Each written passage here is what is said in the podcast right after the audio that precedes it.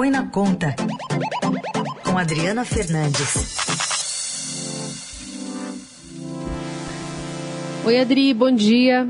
Bom dia, Carol. Bom dia, Heisen. Bom dia, ouvintes da Dourado. Bom dia. Bom dia. Adri, ontem você participou de um seminário realizado pela FGV Ibre, em parceria com o Estadão, sobre o quadro, o cenário econômico brasileiro, né? Ouviu diversos especialistas.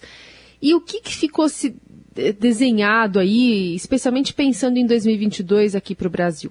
Carol, ficou desenhado que a economia brasileira ela está muito mais em estagflação do que em recessão. Isso foi unânime nesse debate entre os economistas. Estagflação é a combinação de inflação alta com baixo crescimento. E é isso que o Brasil, a economia, está uh, ocorrendo agora e a perspectiva é que em 2022 não seja diferente. O ministro da Economia, Paulo Guedes, ele tem reclamado muito de que os analistas uh, do mercado financeiro, os economistas da academia têm feito projeções com viés político e ideológico. E eu perguntei isso para os uh, economistas do IBRE, do Instituto Brasileiro de Economia, da Fundação Getúlio Vargas, que participaram do nosso debate, um debate em parceria com o Estadão, e todos eles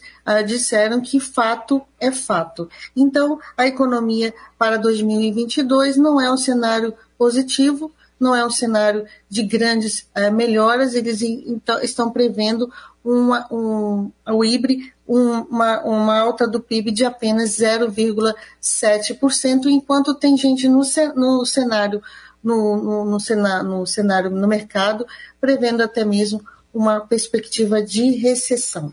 O Adri, e o que esses economistas é, ideológicos aí na, na visão do, do ministro, é, o que, que eles dizem que, o que, que eles apontam como caminhos aí para sair desse estado?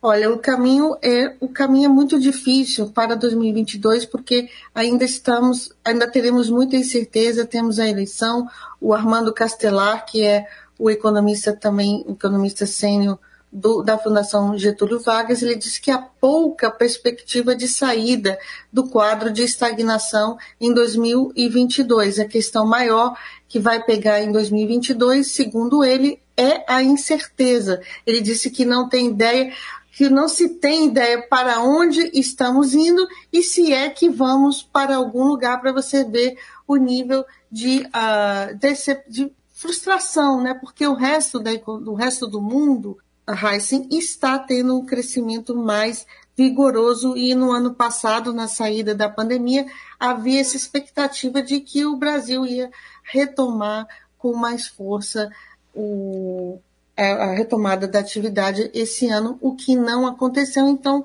o clima é de frustração. Eles acham que é, o dá para fazer é mexer coisas a partir, é, melhorar a partir de 2023, mas enquanto não houver clareza sobre 2023, não muda esse quadro de estagnação. E aí, você falou, né, dessa expressão estagflação, é isso, né? Estagflação? Estagnação, estagnação, estagflação. e, e ainda hoje deve sair a inflação de novembro, né, o IPCA, e, enfim, a, a gente não tem nem previsão de que o, o, o resultado seja bom, né? Exatamente. Você vê que o Banco Central essa semana ele deu mais um aperto de 1,5 uh, por cento, né, na alta de juros, chegamos a 9,25% de juros ao ano, um valor muito alto, juro real que é descontada a inflação de 5%, e a gente vinha, vamos lembrar que estávamos em março com juros de 2% ao ano, é um ciclo de alta muito elevado e que não foi suficiente para domar a inflação e as expectativas inflacionárias, porque além de o Banco Central ele tem que coordenar essas expectativas para que os agentes econômicos não achem que mais à frente é, continuará a inflação, então ele tem que derrubar é, essas expectativas, tem que, tem que domar mesmo, né, como um cavalo essas expectativas e ele não está conseguindo, mesmo com esse aperto nos juros tão elevado em tão pouco tempo. pode bater, chegar uma hora, Adri, de, de bater no teto isso aí, estou falando em relação à dose de juros, bater no teto e não ter o que fazer, enfim, o que, que se projeta, porque a próxima reunião agora é em fevereiro só do Copom.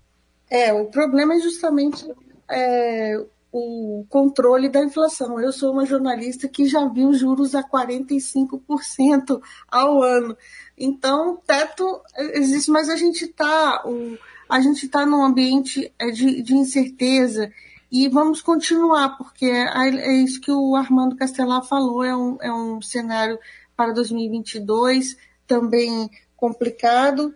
Temos, a, temos a, a eleição, o presidente Jair Bolsonaro volta e meia fala é, coisas que acabam conturbando, mas a gente viu ontem, ele voltou a falar de preços de combustíveis, diz que vai, que, que, que vai ter redução, mexe com o mercado, tudo isso traz instabilidade, e o que me espanta, é, Heisen, é que a CVM, a Comissão de Valores mobiliários, ela não toma uma providência séria em relação a essas declarações que uh, podem, inclusive, suscitar é, é, a, a, preocupação, inclusive, de manipulação do preço de ações.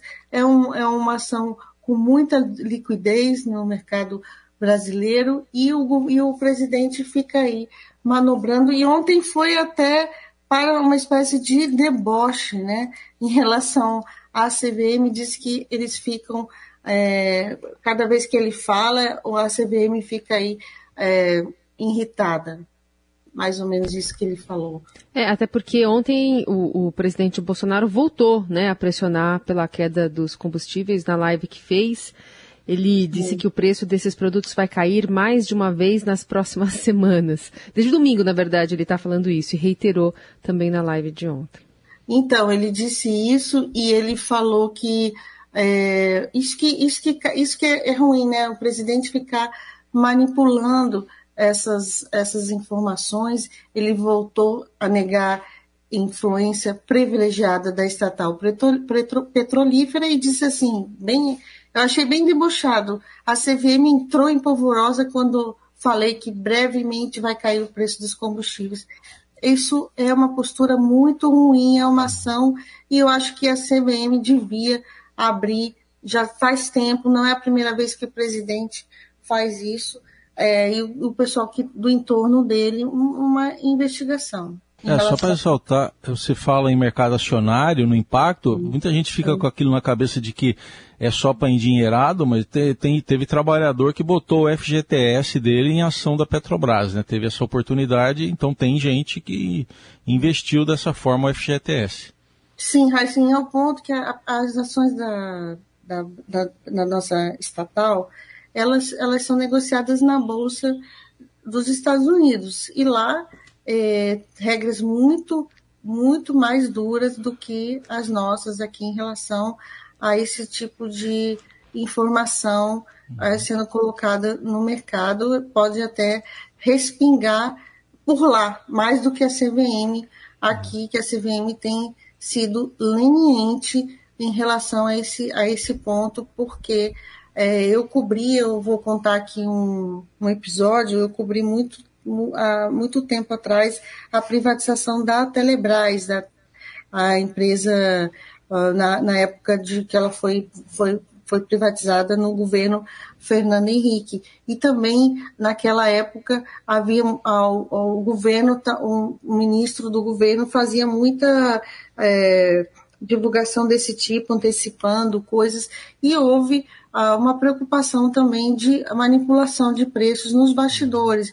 E eu acho que o presidente devia tomar mais cuidado em relação a esse ponto, porque ele não está falando, nesse caso dos combustíveis, só para o público dele, não está o público dele, que é claro, todo mundo quer a redução dos preços dos combustíveis, mas já aconteceu de que ele ah, falou que ia falou que ia reduzir e hum. não e a Petrobras não reduziu, como aconteceu há poucos dias atrás. Isso não é bom, eu, definitivamente não é bom e está faltando aí a CVM uma ação mais forte. É um órgão de governo e como tantos a gente está vendo aí o enfraquecimento, um órgão fiscalizador, a gente está vendo um enfraquecimento desse, desse tipo. Ah, como é, é, mais ou menos o que acontece com a Anvisa, Raiz. Sim. O presidente fala uma coisa, a Anvisa, é, só que aí é no campo do mercado de capitais, é um órgão, é, como a Anvisa é vigilância sanitária, né? A, a CVM é semelhante, cuida do mercado de capitais. Eu evoco aqui no finalzinho dessa coluna da Adriana Fernandes a imagem da vaca amarela que foi colocada lá na frente da Bolsa de Valores no centro de São Paulo, né? E ela é uma vaga que ficou, foi substituída, né? Magrinha, né? Magrinha, né? Substituindo aquele touro de ouro ou touro dourado que estava lá na frente, todo, né? Forte e tal. Enfim, a vaca amarela que tem vários sentidos para encerrar essa conversa aqui. Eu acho que. Quem sabe um recado para o presidente. É, a vaca, essa vaca tem o um sentido também da, da, da para mim, é, da insensibilidade, né, muitas vezes, do, dos agentes do mercado para assuntos como a distribuição de renda e também a pobreza. Eu, eu vejo dessa forma que foi aquele. Por isso que o touro, né? é, um touro no momento que o Brasil está passando, o touro quando ele foi colocado lá, o touro de ouro, é, a, além de ser uma uma réplica muito muito muito de mau gosto, no meu ponto de vista, né? Tanto que acabou sendo retirada, o um momento muito ruim, né? Muito ruim, um momento é, em que a população está sofrendo muito, com alta de preços, mas uma camada é, de brasileiros sem acesso a recursos básicos para sobreviver é, sem com o Congresso aí é, não agilizando né? o processo, né? É. Mais uma briga política. Então eu vejo dessa forma. Não... É isso. Adri, obrigada, viu? Até segunda-feira. Até segunda.